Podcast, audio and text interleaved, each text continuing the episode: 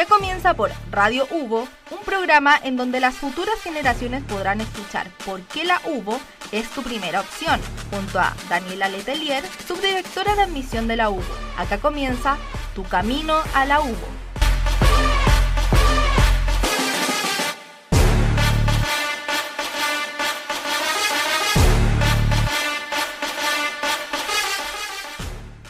Hola a todas y todos, ¿cómo están? Mi nombre es Daniela Letelier, subdirectora de admisión de pregrado de la Universidad Bernardo Higgins.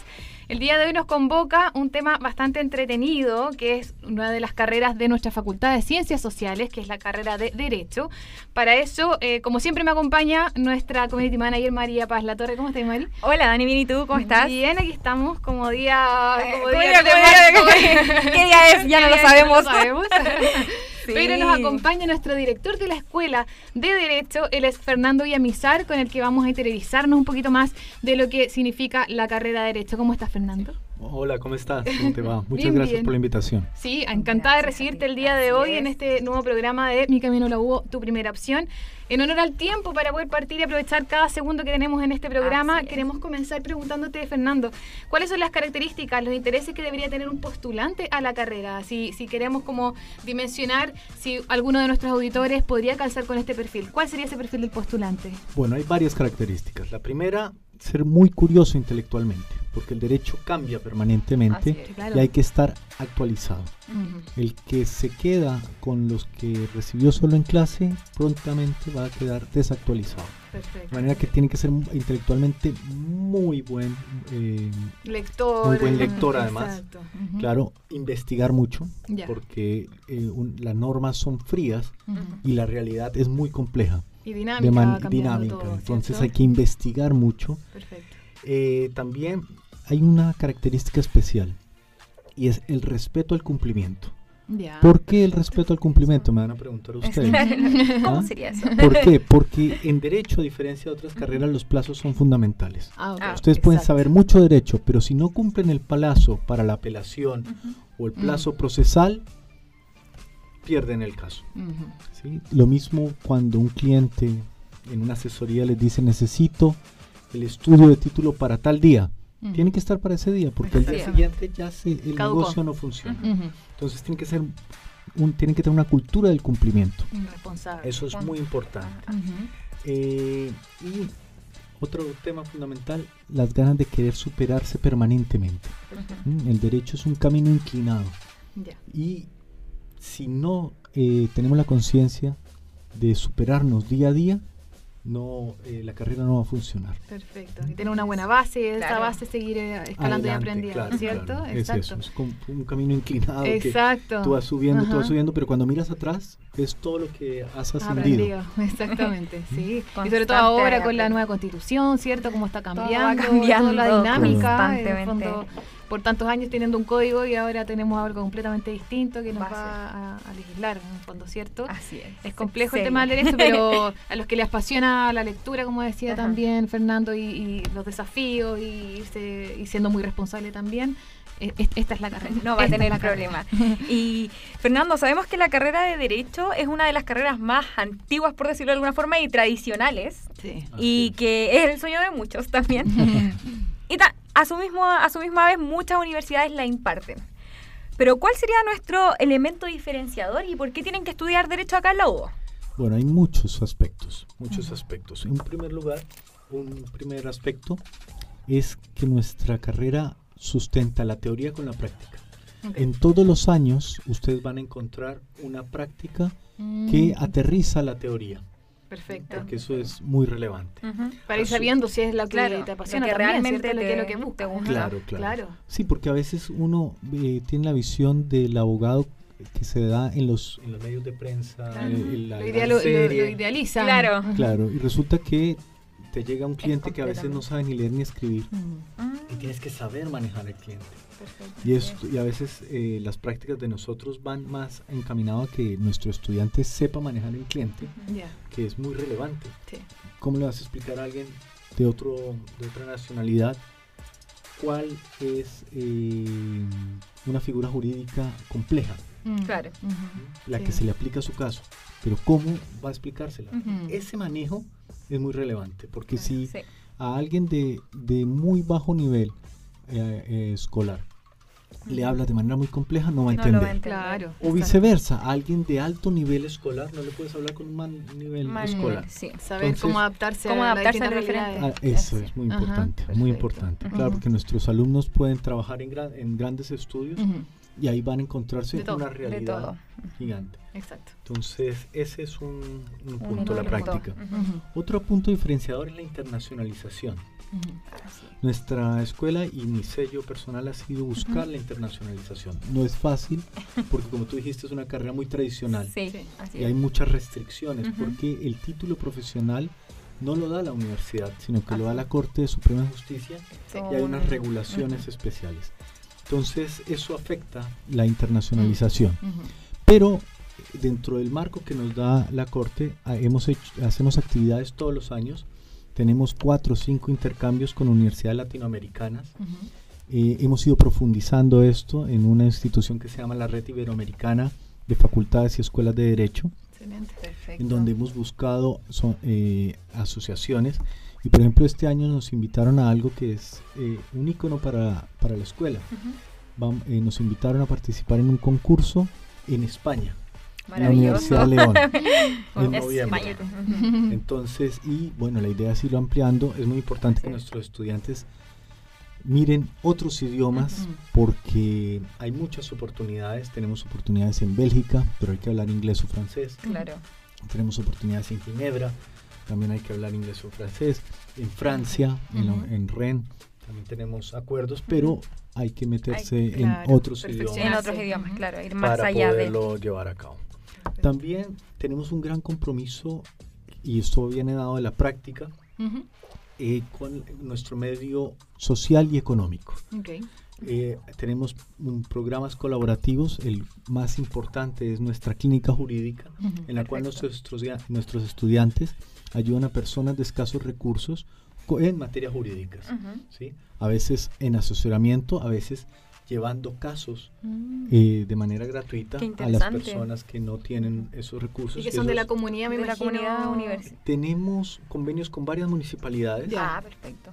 Tenemos también convenios con eh, acá en, el barrio, con la Junta de Vecinos del barrio. Atendemos mucho problemática últimamente, sobre todo por la, pandemia, mm, problemáticas internas de estudiantes, de profesores. Mm que bueno no pueden acudir a los servicios, pagar los servicios jurídicos y nosotros estamos ahí para ayudarlo con nuestros estudiantes. Y el acercamiento apoyo, que los alumnos de temprana. Entonces la vinculación con ese medio económico, porque ellos son van a ver cómo es que ejerce un abogado. Claro y social porque hay una gran ayuda social. Eso fue un tema que me faltó en las, en las características del postulante y es que hay que ah, tener una apertura social bastante importante. Porque contribuir servicio. Porque tú trabajas con personas. Exacto.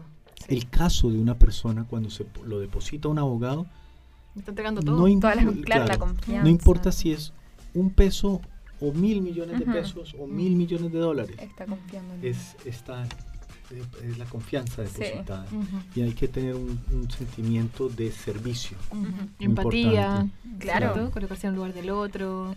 No, es mínimo, es súper importante. Claro, entonces esa vinculación con el medio, porque no todas las universidades tienen esto de la clínica, a veces es opcional, no, para nosotros es obligatorio, y es un periodo formativo muy relevante y por supuesto la formación integral, que es parte de nuestro modelo educativo, en la cual no solamente tenemos asignaturas de derechos, sino que hay asignaturas de otras eh, ramas del conocimiento para abrir la mente junto con la internacionalización, que es un método, un mecanismo muy importante para potenciar la apertura mental de nuestros estudiantes, porque las complejidades y gran parte de lo que le ha pasado a Chile que tiene una estructura del siglo XIX, pero las realidades del siglo XXI son, otras.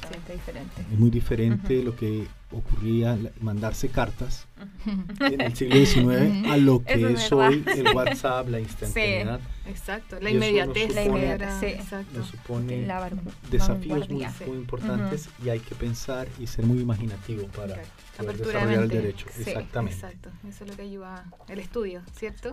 Sí, completamente. Otra de las consultas que también nos... que esto la verdad es que lo que nosotros preguntamos en, esta, en este programa es básicamente lo que también nuestros postulantes nos han hecho llegar en algún minuto. Eh, a ellos les gusta saber mucho el tema de las mallas. Cuando nosotros vamos a ferias, cuando nosotros vamos a distintas instancias donde eh, los alumnos pueden eh, buscar distintas instituciones, siempre comparan.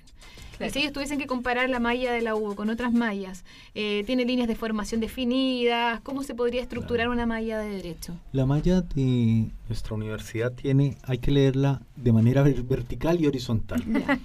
Vertical porque está estructurada por ciclos. Un ciclo inicial, un ciclo intermedio y un ciclo de titulación. Y eso tiene una importancia en algo que también nos diferencia, y estaba esperando esta pregunta para decirlo, es que hemos cambiado el esquema del examen de grado.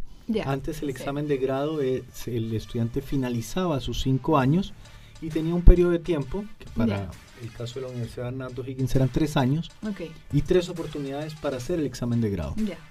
Ahora no, ahora se hace dentro de la malla. Mm, Entonces, en el ciclo intermedio, en el ciclo inicial, tienes la primera parte del examen de grado, que es un oh, equivale al 20%. Claro, entonces estás estudiando de una vez. La segunda parte se hace en el, eh, para evaluar el ciclo intermedio, que vale un 30% y con eso ya llega al 50%, que es el ciclo final, que se evalúa en práctica profesional 2. Entonces esto nos ayuda a preparar claro, que el estudiante salga de una vez. Claro. Porque uno de los problemas de derecho es que se dice que son cinco años, pero terminan siendo siete, ocho. eternos. espérate, porque hace falta que después vayan a hacer la práctica profesional. Entonces se, se, prolonga mucho. de esta manera, por lo menos, si el estudiante es juicioso, en sus cinco años va, a terminar con su licenciatura. Y ahora va a ser, vamos a tener la primera corte y eso va a ser muy exitoso porque va a aumentar nuestras tasas de titulación efectiva y oportuna de manera muy relevante. Mucho más expedito el, todo el proceso. Exacto. Ahora bien, esa era nuestra malla horizontal, eh, vertical. Nuestra malla horizontal se divide en tres tipos de asignaturas. Asignaturas básicas que son dadas por la facultad. Son asignaturas destinadas a abrir precisamente el horizonte social de nuestros estudiantes. Eh, esos son dos asignaturas. Después viene el ciclo, la formación general que las da la universidad y que incluye habilidades académicas, eh, eh, también idiomas y también cursos de formación que son más extraprogramáticos. Más extraprogramáticos, sí, hay un curso de deportes, el otro de, ah, de, ciencias varias, de manera que esos son eh, general. Y está las asignaturas profesionales que corresponden al siglo de Derecho y que por la forma en que está estructurada, cada gran área del derecho termina con una asignatura de litigación, porque parte de nuestro sello es que nuestros estudiantes mm. litiguen. ¿Y por qué esto? Porque cada vez la tecnología, que no es ajena al derecho, restringe más los campos hace unos años, si ustedes iban a, unos a un banco, había un piso entero de estudios de título. Ahora eso lo hace una persona con los códigos QR. Ah, sí. Perfecto. De manera que el ámbito profesional de los que se dedican a eso se, ha reducido. Mientras que en litigación, por lo menos pasarán muchos años, no digo que no se pueda, pero pasarán muchos años antes de que el abogado quede obsoleto en ese sentido. Perfecto. Entonces, por eso le hacemos mucho énfasis a la litigación. Por ejemplo, derecho civil termina con litigación civil, derecho penal con litigación penal, derecho laboral, que se dedican mucho nuestros estudiantes, también eh, penal, laboral, eh, y para los que les gusta el derecho público también hay un ramo de especializado para hacer litigios en materia de derecho público. Perfecto, súper completo. Sí, súper completo. Eso mismo quería preguntar, ¿hay alguna algún tipo, la malla se enfoca a algún tipo de especialización, por decirlo de alguna forma? Mira, lo que pasa es que en el derecho actualmente hay que combinar principios generales con altísima especialización. ¿sí? Ya no con una especialización, sino con una altísima especialización. Entonces en el mercado los abogados que son especialistas, por ejemplo, en marcas y patentes de sector farmacéutico. Y es ultra especializado. pero esa ultra especialización la adquieres en cuando trabajas. Pero previamente necesitas una formación sólida porque no sabes necesariamente hacia dónde vas a conseguir. ¿Qué es lo que te va a gustar? Exacto. Claro. Súper. Tu trabajo. Así es. Está súper, súper entretenida la conversación, pero vamos a hacer una pequeña, pequeña pausa y los vamos a dejar con Habana de Camila Cabello. Ya regresamos.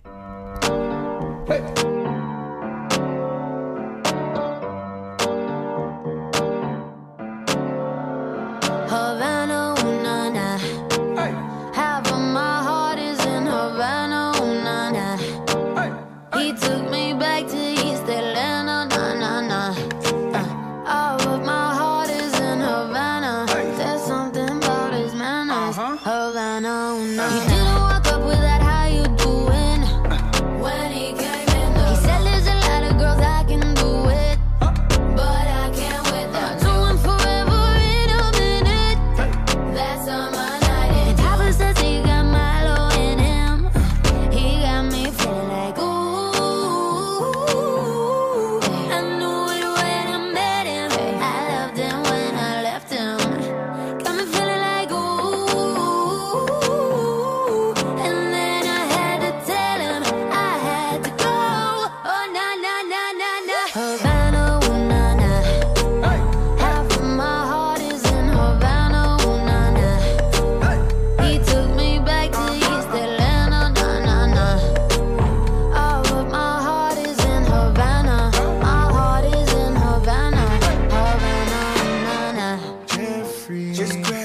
graduated fresh on campus. Fresh out East Atlanta with no mountains. Damn, fresh out East Atlanta. Up, up on board like a traffic jam. Hey. I was quick to pay that girl like Uncle Sam. He go, hey, take it on.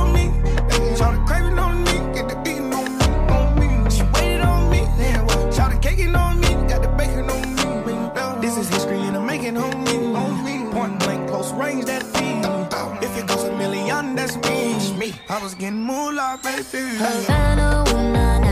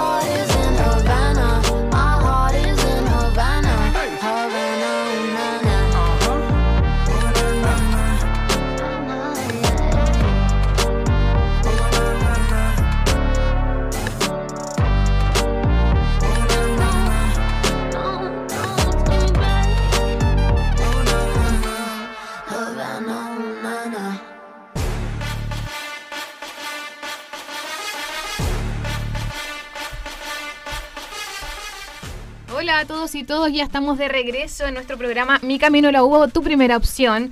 Les recuerdo que estamos el día de hoy con nuestro director de la escuela de eh, derecho. de, derecho.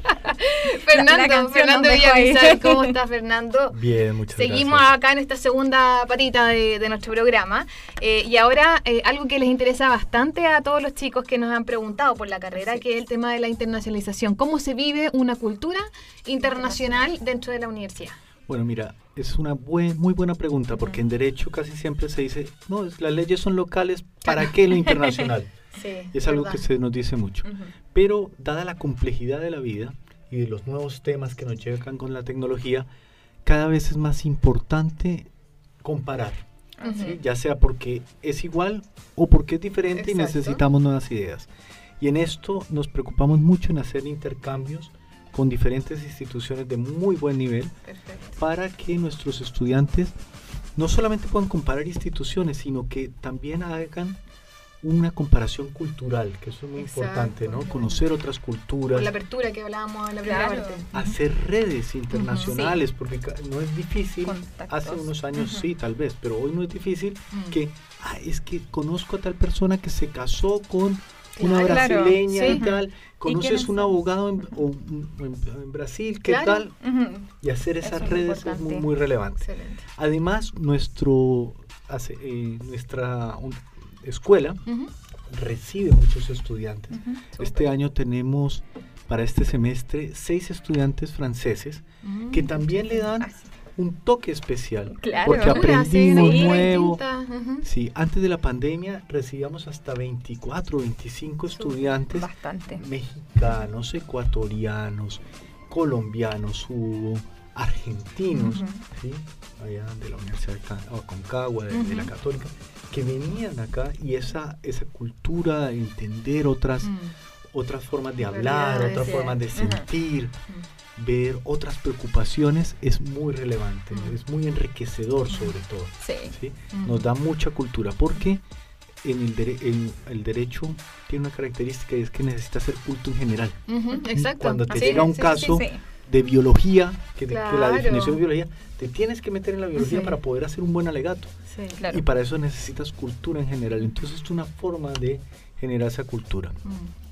Obviamente por la pandemia y por los costos de los pasajes, se ha hecho complicado hacer eh, eh, intercambios presenciales, pero estamos utilizando una metodología que se denomina COIL, Collaborative Online International Learning, que nos permite hacer con muy bajo costo estos mismos intercambios. Eh, con diversas universidades. Este año tenemos programados cinco intercambios con universidades de Brasil, con dos universidades de Colombia, eh, dos universidades de Perú y me hace falta un, un intercambio, bueno, es irrelevante en este momento, para precisamente profundizar esto en, temas que son de común Claro, común denominador. Preocupación, y, sobre todo de preocupación, ¿sí? Por ejemplo, tenemos el, más próximo que es sobre ética empresarial y derecho sobre temas migratorios, que es algo que tiene una explosión. Sobre el tema de derecho del mar, precisamente esta semana se lleva la conferencia del Océano de Naciones Unidas y Chile es un país que tiene mar de Arica a Punta Arenas. claro, completamente rodeado de mar, en Antártida. Entonces, son temas transversales. puntuales que sirven y que, bueno, mm. les ayudan también a los estudiantes a elaborar estrategias laborales, porque decir, a mí me gusta esto, entonces ya quiero ser abogado en este sentido, quiero ser funcionario público en este sentido. Porque cuando hablemos de a qué se puede dedicar la carrera, quienes estudian Derecho, claro, pueden ir diseñando su estrategia. Hay muchos estudiantes, por ejemplo, se han apasionado con el tema migratorio y están haciendo gran labor eh, profesional eh, y social, por supuesto, en los temas migratorios. Excelente. Eh, el tema internacional también ha, sido impacto en las ¿Y solamente con alumnos o docentes también? Eh, ah, excelente pregunta. Eh, sí, docentes también y esto llevado también al campo de la investigación. Estamos haciendo investigaciones conjuntas. Yo he sido parte de esto y ha habido artículos ah, conjuntos. Y entonces eso, bueno, estrecha mucho las relaciones y además el estudiante sabe que este intercambio no es solamente un tema de de, estar ahí, sino que hay un resultado académico. Hay un resultado académico que es muy relevante eh, para su formación personal y para, para los profesores, porque el profesor que investiga es un profesor que va a dar una buena una clase informadamente. Claro, y le puede transmitir todo eso también el conocimiento, el conocimiento, exacto, la, experiencia. Acá en la universidad se utiliza mucho el término de clase espejo y por lo que escuchamos por ahí, ahí Derecho fue uno de los pioneros en, en eso. ¿Cómo, ¿Cómo, funcionan las clases de espejo en específico en, la carrera de Derecho? Mira, eh, como, bueno, ya les había contado, hay muchas restricciones eh, por la Corte, entonces lo que hacemos es que hay un, un tema en común, buscamos un socio en, América, sobre todo en América del Sur, que es donde más nos manejamos, pero ahora, bueno, se ha abierto España, que, que también quiere trabajar con nosotros. Y con ese tema en común se da la clase tanto para los estudiantes chilenos como para los estudiantes eh, extranjeros. Comparten Y entonces se comparte esa experiencia y, los puntos de vista, porque, por ejemplo, voy a hablar del mar, que es algo que yo, yo trabajo. Para Chile las dinámicas y problemáticas del mar son diferentes que para la Colombia. Mientras que para Colombia el tema de la persecución, de narcotráfico, etcétera, etcétera. En Chile hay otras dinámicas que la polución del mar, que, la pesca, que la pesca, Entonces, se logra complementar mucho eh, las preocupaciones. La conversación está súper, súper entretenida y vamos a quedar con gusto a poco, pero podemos continuar quizá en un Instagram Live, quién sabe. en honor al tiempo nos vamos a tener que despedir. Recuerden que estamos en las redes sociales como admisión.uvo y en la web como uvo.cl slash admisión. Los dejamos con Take It Off de Taylor Swift y nos vemos a la próxima. Chao, chao.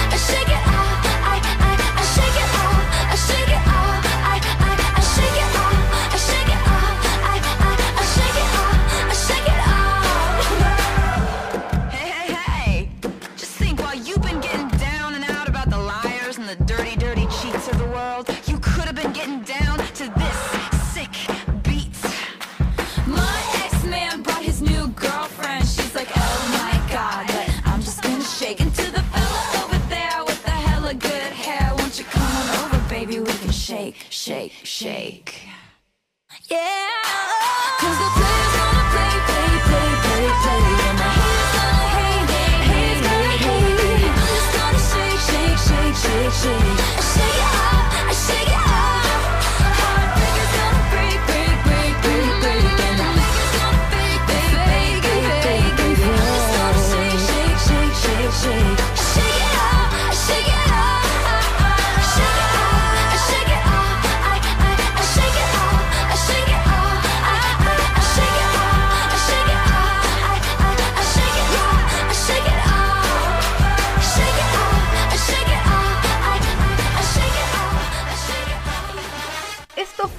Radio Hugo, Tu Camino a la Hugo, junto a Daniela Letelier, subdirectora de admisión de la UBO.